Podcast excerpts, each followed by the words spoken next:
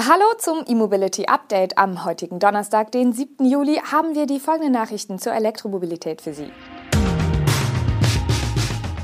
Nissan schaltet Konfigurator für Aria frei. Winfast investiert in Prologium. Norddeutschlands größter E-Ladepark eröffnet. 500 Ladepunkte für Mieter in Berlin und VW-Chef gegen E-Fuels.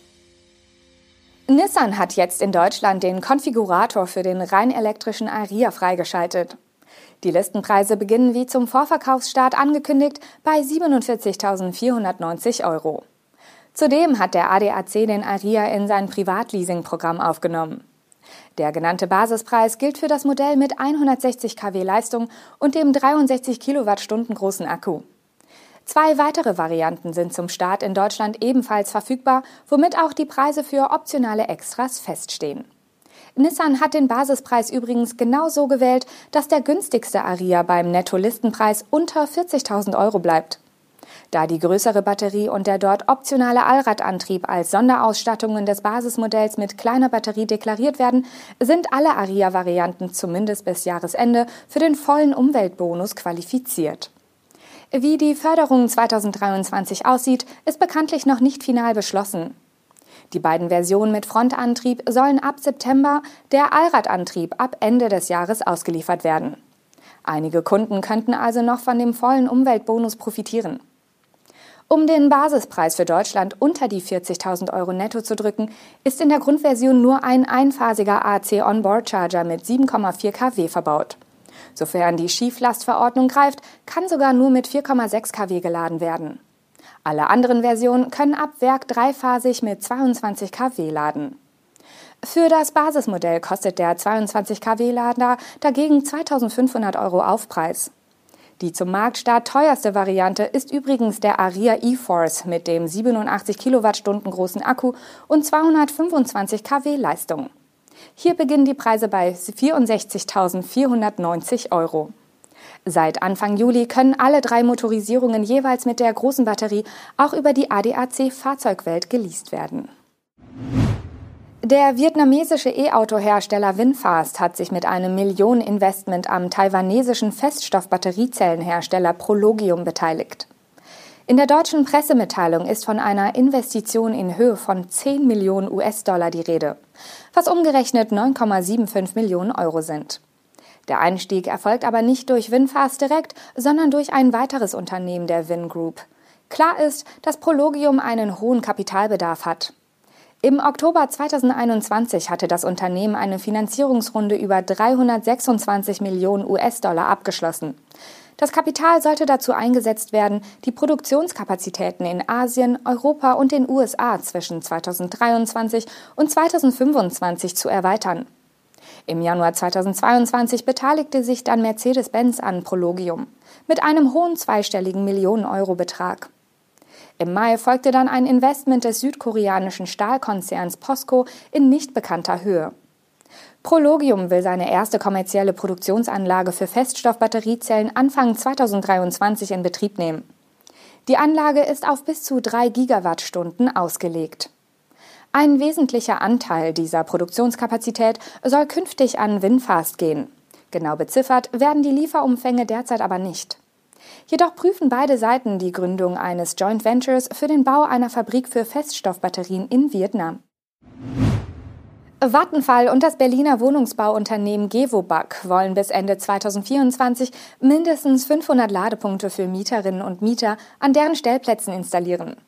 Zudem sollen weitere 1300 Stellplätze von Gewobag-Kunden für einen Ausbau von Ladeinfrastruktur vorbereitet werden.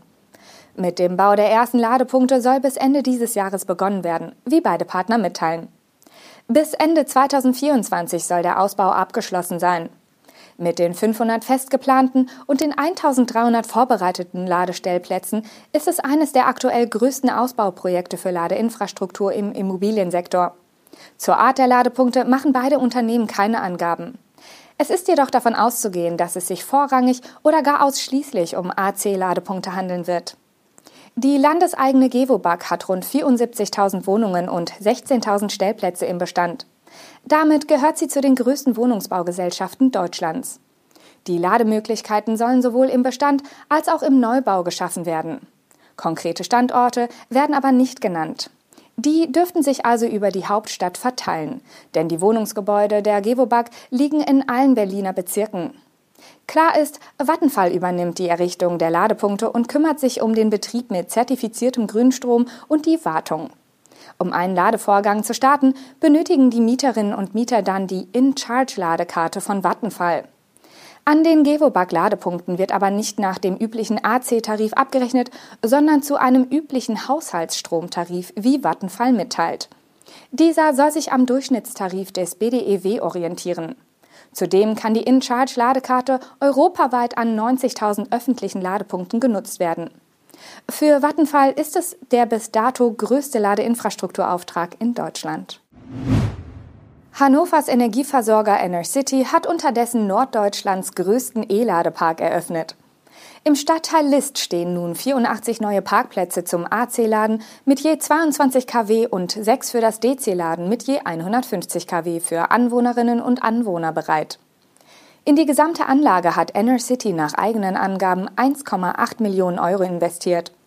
Bereits 60 der 84 AC-Ladeplätze sind aber für 30 Jahre vermietet an die Bauforum Hannover GmbH, also den Projektentwickler des Bauvorhabens Bunker B58.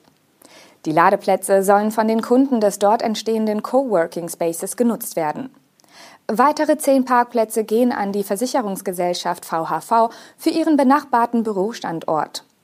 Kurzzeitgäste können ihr Auto also nur an den Schnellladesäulen laden.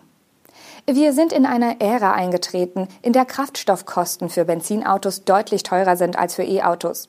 Derzeit nahezu doppelt so teuer, sagt Enercity-Chefin Susanna Zapreva. Das werde bald zu einer noch größeren Dynamik bei der Verbreitung von E-Fahrzeugen führen. Mit dem neuen Vorzeigestandort im direkten Wohn- und Arbeitsumfeld knüpfen wir Hannovers Ladenetz noch enger, damit wir darauf gut vorbereitet sind, so die Enercity-Chefin weiter. Enercity will die Zahl seiner Ladepunkte bis zum Jahresende von 3500 auf über 4500 steigern, davon mehr als 500 öffentliche. Volkswagen-Chef Herbert Dies erteilt synthetischen Kraftstoffen, also den sogenannten E-Fuels, eine Absage. Die Effizienz dieser Kraftstoffe sei extrem schlecht, sagte dies in einem Interview der Süddeutschen Zeitung. Für deren Herstellung bräuchte es zu viel Strom.